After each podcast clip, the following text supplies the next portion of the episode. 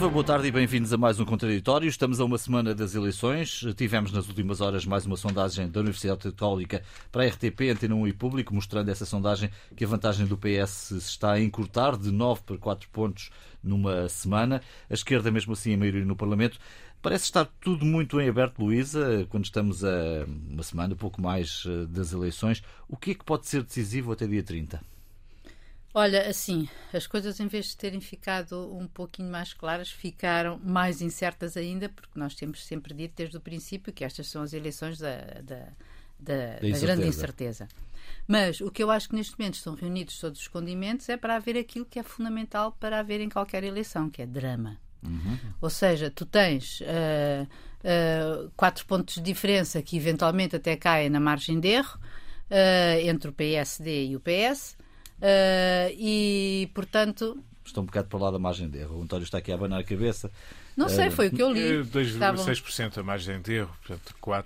Enfim, mas a diferença, a diferença mas... não é muita, de facto. Ok, e a questão é que falta uma semana, não é? Uh, falta exatamente uma semana para, para o último dia de campanha e por isso, neste momento, se as coisas, se até agora as coisas já foram extremadas e acho que os dois campos uh, se encarregaram uh, bastante disso, de fazer a, a, a mensagem de, de, fazer a mensagem da, do voto útil à esquerda e à direita, uh, resta saber, agora vai ser mesmo o tempo do, do, do voto dramático, não é? De, de, de apelar.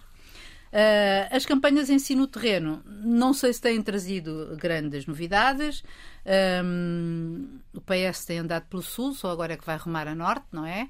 E portanto no sul não tenho visto pelas televisões, não é? E pelos relatos dos jornalistas, não tenho visto grandes multidões, uh, mas também no Sul também não costuma haver grandes multidões. Um, ao Seria contrário... estranho este ano haver grandes multidões. É? Exatamente, é? ainda por cima, com a pandemia, etc. No Norte, uh, não é isso bem que se vê, quer dizer, vê-se a gente, uh, em relação, por exemplo, à campanha do Rui Rio, uh, vê-se ali muita gente, aliás, demasiadamente próxima. Eu diria que poderiam. Hum. Enfim, está bem, onda laranja está bem, mas um bocadinho tónico, por favor, porque aquilo é mesmo muito perto.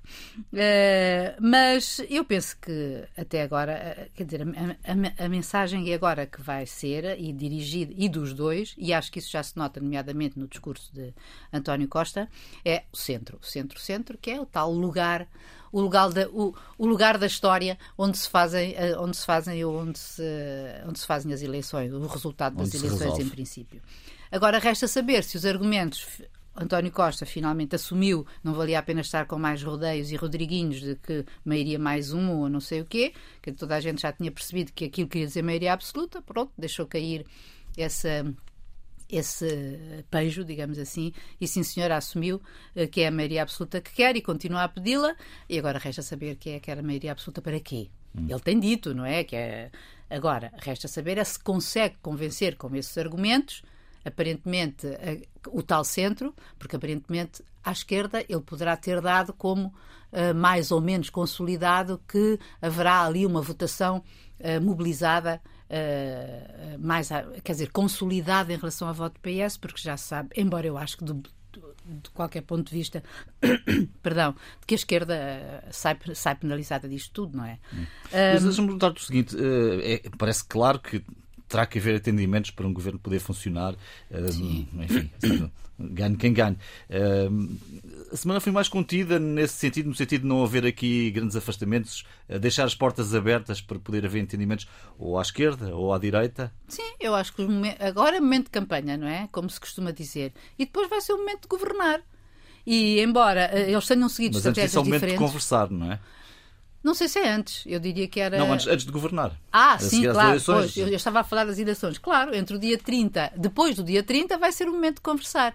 E aí, eu, o que eu, eu queria dizer era que, até às eleições, a, a estratégia dos dois potenciais primeiros-ministros foi uh, um, contrária digamos que uh, Rui Rio se mostrou mais uh, uh, aberto ao diálogo com todos, até excessivamente em relação à, à, à extrema-direita do Chega. Em relação às, em contrapartida, Costa também se mostrou um bocado agreste, hum, eu diria até demais, em relação a, aos seus antigos parceiros, embora eu compreenda que para o, para o PS era fundamental dizer aquele discurso de responsabilidade de que nós estamos aqui numas eleições que não queremos por pela culpa destes senhores e que até hoje ninguém entende, ou pelo menos a esquerda não entende porque é que aquilo chumbou, porque é que o orçamento chumbou. Tudo bem, só que eu acho que neste momento a questão já está mais. Uh, o próprio Costa diz que governará se não tiver a tal maioria absoluta e se ganhar portanto, não indo embora, ficando, conversa um, e conversa amplamente, em primeiro lugar, segundo ele disse, com os seus anteriores parceiros e até hoje, numa entrevista publicada no Expresso pela Catarina Martins, ela própria deixa ver esse cenário. Por isso, e depois, como a gente já sabe e já tinha falado, governar, governar a Guterres é governar com todos, incluindo com o PSD. Portanto, Uh, esperemos. Em que ponto é que estamos?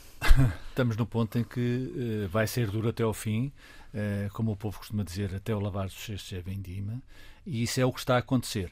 Aparentemente, em relação à sondagem da Universidade Católica, que me parece um dado relevante, aparentemente essa, essa margem essa, essa de indecisos que existiam e que existem estará uh, lendo, lendo uma interpretação muito direta dos números, estará a pender mais para o PSD. Uh, eh, aliás, havia, havia dados nesse sentido que havia mais indecisos potenciais votantes do PSD do que indecisos uh, do Partido Socialista.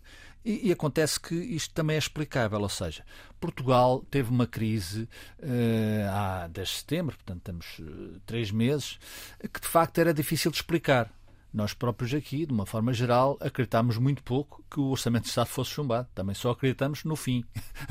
e só vamos saber quem é que vai ganhar ou, ou, quem, ou quem vai perder. Provavelmente poderão, uh, aqueles que ganham até poderão perder, uh, no dia 30 de janeiro.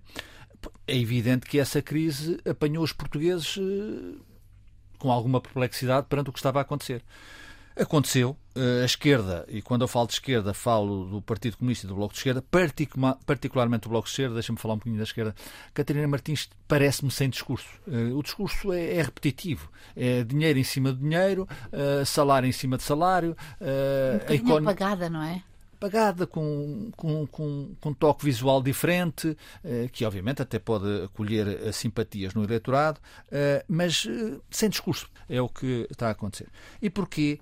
porque é evidente que o, o Bloco, que esteve seis anos nesta ginga-joga, quer voltar um bocado à sua raiz, ao seu discurso de protesto, a pedir tudo, a nacionalizar uh, os setores fundamentais da economia portuguesa. Portugal não está aí. Quer dizer, Portugal não está aí, não está na Europa, uh, está na Europa e não pode fazer o que a Catarina Martins quer, e portanto ela vai ser penalizada, julgo eu, o Bloco de Esquerda. O Partido Comunista tem-se aguentado, uh, e aliás há um elemento interessante sobre o PCP, esta, esta paragem devido à doença de Jerónimo de Sousa até pode ser benéfica para o PCP em termos. Jerónimo de Sousa volta na quarta-feira, e isso poderá dar um suplemento de alma ao Partido Comunista Português. À direita eh, surgiram neste contexto, novas realidades partidárias. Temos a Iniciativa Liberal a crescer, eh, a proposta da Iniciativa Liberal é uma proposta interessante, embora não execuível no curto prazo eh, em Portugal, mas é interessante, mobiliza jovens, mobiliza pessoas que são liberais, particularmente na, na, no, no setor da economia. O CDS está a fazer pela vida e não sei se uh, sairá uh, com algum ganho de causa, uh, ganho de causa diminuto no dia 30 de janeiro. O Chega é o, é o que é.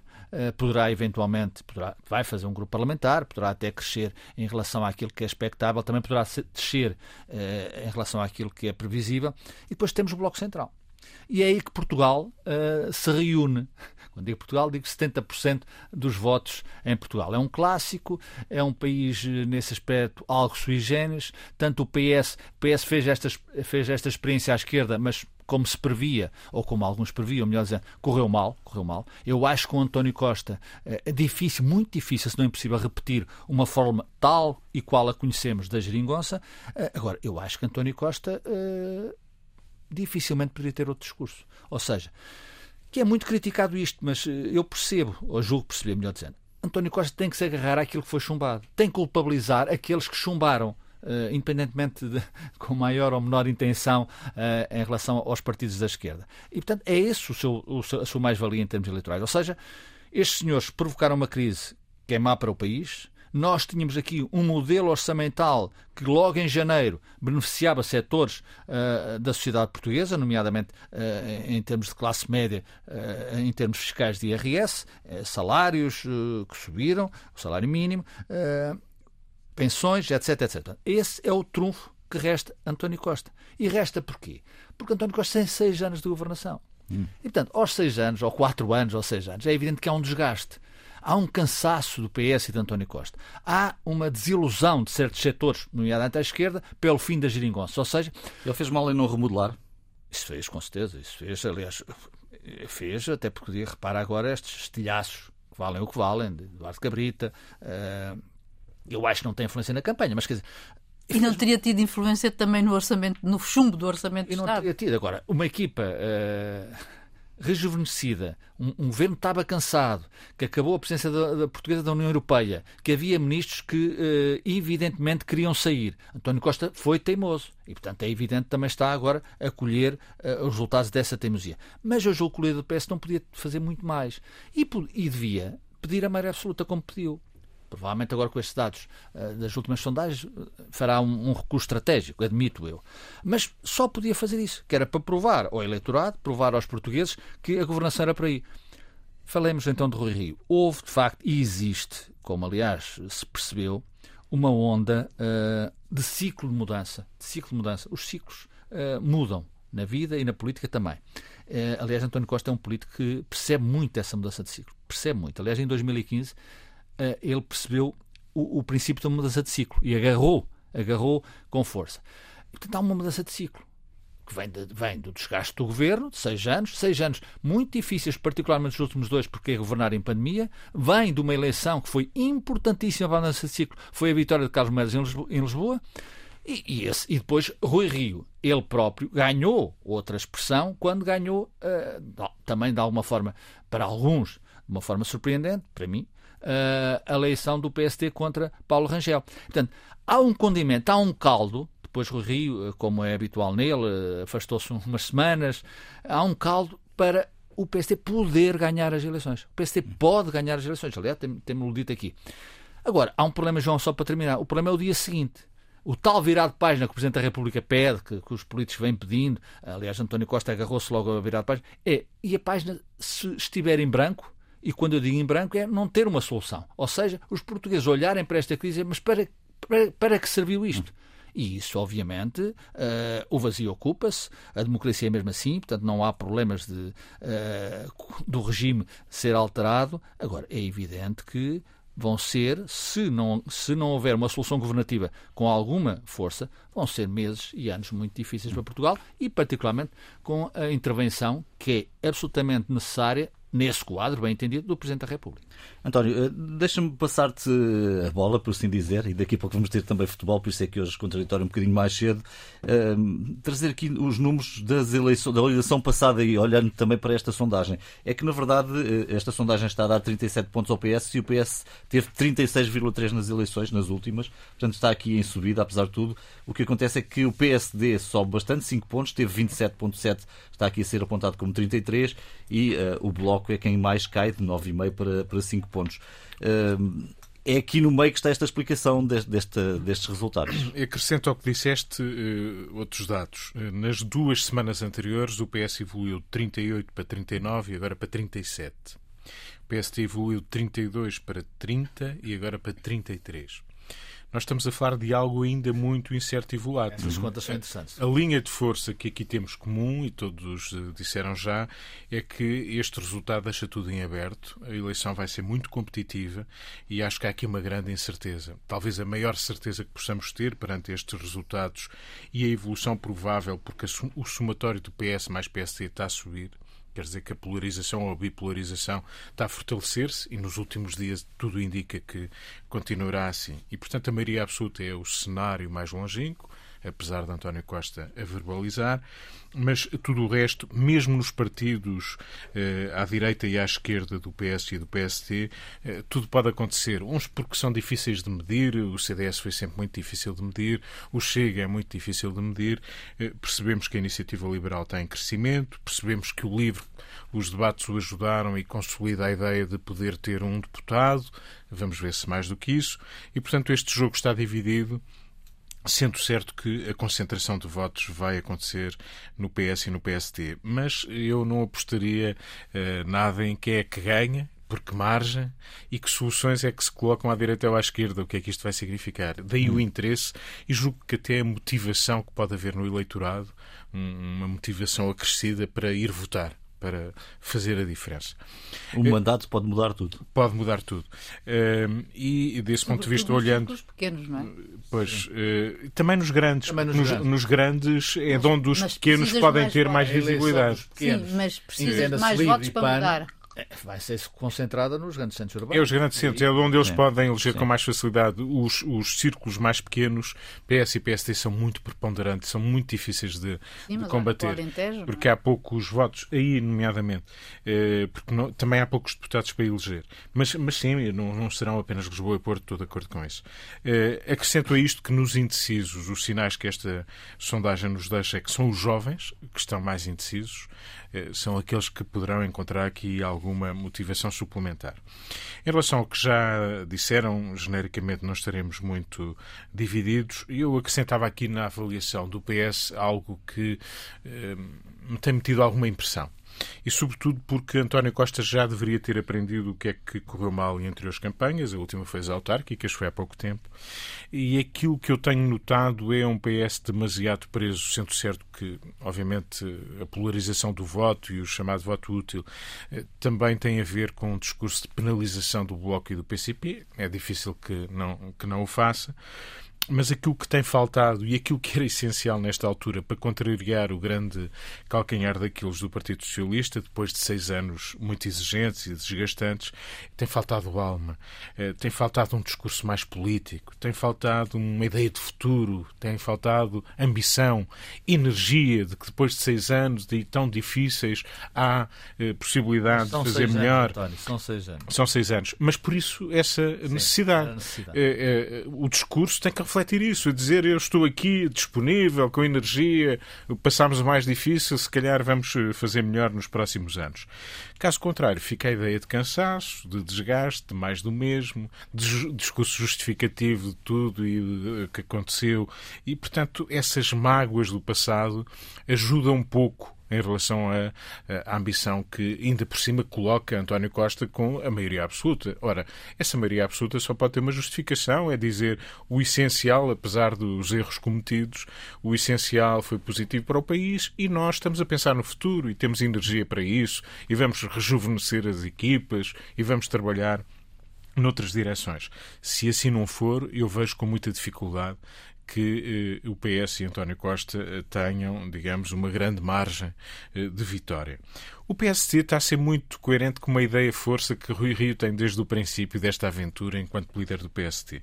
É aquela frase feita, estafada, mas que ele leva muito a sério. O poder perde-se, não se ganha. E, portanto, ele aposta as fichas todas no desgaste de António Costa. Pode ser fazer mais ou menos para ganhar. Mantém-se à tona de uma forma mais ou menos solta, leve, descontraída, dando a ideia de um homem eh, muito, que não acusa o peso da responsabilidade. Muito autêntica. A autenticidade de Rui Rio está a vir ao de cima. É, está, é, é, está, está a jogar por si própria. Eh, é estranho. a fazer o mesmo há seis anos. Certo, mas eh, vamos ver. A autenticidade e a espontaneidade são valores, obviamente, elogiáveis. Mas não são tudo. Não, dizia, e, portanto, vimos a fazer o mesmo. Estou, estou a é? dizer deixar, deixar a coisa correr e, no portanto, apresentar político, a interpelação que deve ser feita pelos líderes entre si é também de exigir algo mais, não apenas dizer que o meu gato ou que, uh, isso, que isso é humor ou que isso dá um ar descontraído. Mas há muita clareza em Rui Quando ontem Rui diz que já tem o governo na cabeça e que tem um Ministério para o CDS e um Ministério para a Iniciativa Liberal, isso é bom. É, isso é bom porque é de uma clareza Não, e, transparentes. E já agora, a propósito de clareza, também em relação ao Rui Rio, isso tem jogado a seu favor, que é uma ideia muito realista que eu julgo que é apreciada por todos. Se calhar alguns conselheiros no início dirão Bom, mas reconhecer a derrota e o que é que fazemos se perdermos, isso não, nunca os políticos não fazem isso. Rui Rio fê-lo e eu julgo que ele tem beneficiado dessa clareza, quer dizer, eu estou disponível para viabilizar governos, para me entender à direita, se for preciso com o PS e o PS. E eu julgo que António Costa, desse ponto de vista, tinha resolvido o sinal inicial que ele deu eh, depois do chumbo do orçamento foi eh, que iria abrir as portas. E o iria abrir as portas era a porta que ele tinha fechado tão categoricamente ao PSD que, no fundo, ela estaria de novo aberta para entendimento. Ele abriu a porta. Quando disse em relação a governar a Guterres, isso significa mas não tem até agora, eh, já vou a esse ponto. Eh, ele abriu a porta, eh, mas a porta é muito ambígua, porque por, por, o seguinte, ele está prisioneiro de, por um lado, querer penalizar Bloco e Partido Comunista, é por causa deles que estamos em eleições, mas simultaneamente ele tem que ter o realismo também de dizer que as circunstâncias são o que são, isso aconteceu, estamos aqui por causa do Bloco e do PCP, mas o PS é um partido aberto ao diálogo à esquerda e à direita. Uhum. E essa ideia que já está a ser cobrada o Partido Comunista esta semana falava que é possível uma convergência à esquerda, que o PCP, a CDU estão disponíveis para uma convergência. O Bloco, enfim, concordo com a ideia que tem sido uma campanha muito cansada e repetitiva, mas o, o Bloco continua a dizer, bom, mas nós continuaremos, as portas que se forem fechar, nós tentaremos reabri-las de novo. O Partido Socialista, realisticamente ambicionando uma maioria absoluta, isso não é incompatível dizer que dialoga com todos e que é realista e que não faltará ao país qualquer que seja a dimensão da sua vitória. E isso. Mas ele tem-no tem -no dito. Ele tem-no dito e não que... dito. Isto é, ele, para vincar a penalização da esquerda, tem criado, ele não o diz, obviamente, desta maneira, mas reergueu o muro. Objetivamente, é votem no PS para uma maioria absoluta porque reergueu-se o muro. Ele não o diz, sou eu que estou a dizer. Mas a ideia que fica, enquanto Rui Rio abre todas as portas e sou realista, se ganhar e perder, o Partido Socialista, obviamente com outra ambição, oposição, sentindo-se em vantagem, mas a ideia de diálogo, que a solução há Guterres. Eh, António Costa esclareceu que até, lembrando que o primeiro orçamento até foi com o CDS, CDS. de Manuel Monteiro. E, de facto, houve essas geometrias variáveis, que obviamente são precárias, que exigem uma mediação presidencial maior, mas que são possíveis. Nós estamos a partir para cenários que víamos noutros países de compromissos entre duas, três forças políticas. Isso não é mau. O país tem que ter soluções. Não vai ficar em impasses porque alguém não quer falar com alguém. E, portanto, esse realismo tem jogado a favor de, de Rui Rio e tem jogado menos a favor, apesar de se perceber a ambição de querer concentrar o voto no PS e apenas no PS.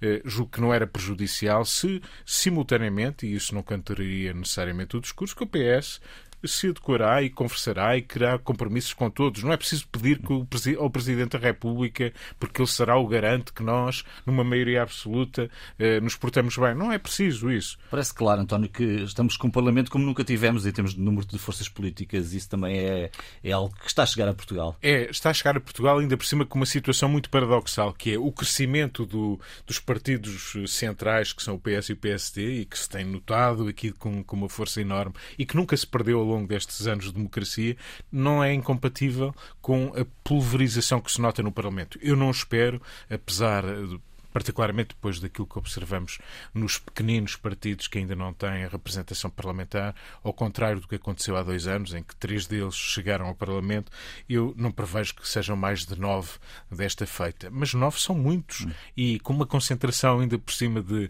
de intenção de voto nos dois principais, eh, é notável como a diversidade não é incompatível de eh, Sim, mas eles vão força central enorme. dos menores, digamos assim, dos médios. Sim, sim, sim. Bom, a edição mais curta hoje, já se disse, teremos daqui a pouco o Aroca Benfica eh, em direto, depois das 7 da tarde. O que fica por dizer hoje? Certamente muita coisa. Luísa, a tua escolha. Podem ser duas. Não, essa, uma, eu vou ser rápida em qualquer uma delas. Uma ocorreu-me porque quando estava a ler a notícia do relógio do apocalipse, que eu acho uma coisa sempre horrível, mas que está a 100 segundos da meia-noite, quer dizer que, eh, é claro que isto é uma metáfora em relação às decisões da humanidade, que daqui a 100 segundos, poft, uh, havia aqui uma explosão da Terra. Uh, isso, isto fez-me portanto, é um tempo muito curto que nos resta para inverter as nossas políticas. Sobretudo tendo a ver com as alterações climáticas, a pandemia, etc. Uh, isto fez-me recordar o filme Don't Look Up, que eu achei extraordinário e que recomendaria a toda a gente que visse, um, porque é, aquilo também é em si uma tremenda metáfora daquilo que está mal e de como aquilo nós não podemos fazer assim. Um, os mídia, a política, etc, etc. Está na Netflix, salvo erro. Está certo. na Netflix. O outro, se me permitires, é, uma, é só uma pequena nota. É uh, nem tudo hum, o que luz é ouro, ou como que dizer, nem tudo aquilo que há muita há muitas coisas por trás uh, de bastidores e aquilo que era visto no, no, domingo passado, quando nós fomos surpreendidos pela demissão de António Hortosório, o nosso banqueiro estrela, que agora está no Credit Suisse.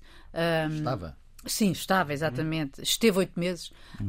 um, e que, que era porque não ter, ter violado as regras da pandemia uh, e dizer, pá, fantástico, há países que levam isto a sério.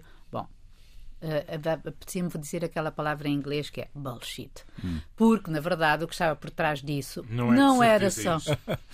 o essencial não é de certeza isso. O não. essencial não é isso. O essencial é, obviamente, a política que ele queria seguir dentro do Credit Suisse, que estava a entrar em confrontação com os próprios uh, Chairman e que uh, o Credit Suisse não, não, não, não, não, não aceitou. Eu queria fazer uma reestruturação de um banco, do banco em termos, uh, enfim, daquele e que fizeram no isolamento profilático, portanto vai dar Exatamente, olha, nem mais.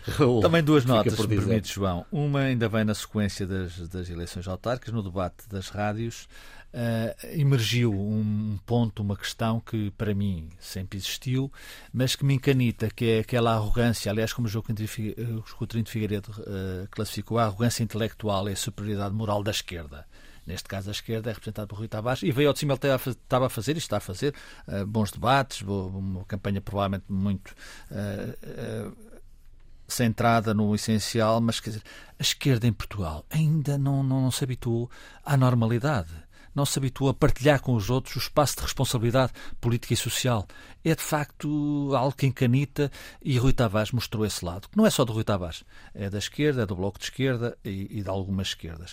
Uh, há uma coisa, outra, outra nota, uh, os lesados do Banco Privado Português, o tal do João Rendeiro, uh, pedem a extinção de uma coisa que é a Comissão Liquidatária do BPP. A Comissão Liquidatária está em funções há 11 anos em 2020, em salários, acho que são 20 e tal pessoas, uh, gastaram 4, mais de 4 milhões de euros. Nossa, mãe. É verdade. Uh, agora vão pôr a coleção em elipse, eu li à venda ou em leilão. Que, isto não, isto não, as pessoas não estão a ver. Vivem num mundo uh, paralelo. Isto é bom que acabe. É bom que alguém ponha mão, ponha mão nesta brincadeira e neste, nesta coisa que obviamente só faz mal às pessoas. António? Também é um pouco motivado pela, pela campanha, no sentido mais da ausência eh, deste tema, embora ele tenha sido aflorado aqui e ali, que é a questão da natalidade. Nós tivemos em, neste, por estes dias números eh, relativamente ao ano passado. Nós tínhamos vindo a crescer em termos de nascimentos desde 2015, na ordem de a partir aí dos 85 mil. Voltámos a decrescer, não é alheio, obviamente, em 2020 o efeito negativo da pandemia, mas voltamos eh, apenas a acrescentar 84 mil eh, crianças, 84.296 crianças eh, no ano passado. E já dissemos de, de formas várias que isto é, é de facto muito grave para o país, somos dos países mais envelhecidos do mundo, é de facto uma emergência nacional que não é fácil de resolver e não foi tratada na campanha. Eh, pouco. Eu ouvi aflorar, mas muito pouco. Projeções apontam para que sejamos menos 2 milhões, menos 2 milhões, ou seja, menos um quinto da população daqui a 25 anos. Isto não é um problema fácil, que mesmo tomando medidas agora que se reflitam no ano seguinte ou nos anos seguintes, mas é obviamente que isto mexe com políticas públicas sobre rendimentos, sobre horários de trabalho, sobre habitação, sobre imigração, sobre predisposições, digamos, várias que não dependem apenas da política eh, para para invertermos esta situação. Mas isto é do pior que temos para os próximos anos e para o futuro do país. Ficamos por aqui esta semana. O Contraditório volta na próxima sexta-feira à sua hora normal. Bom fim de semana e boa semana.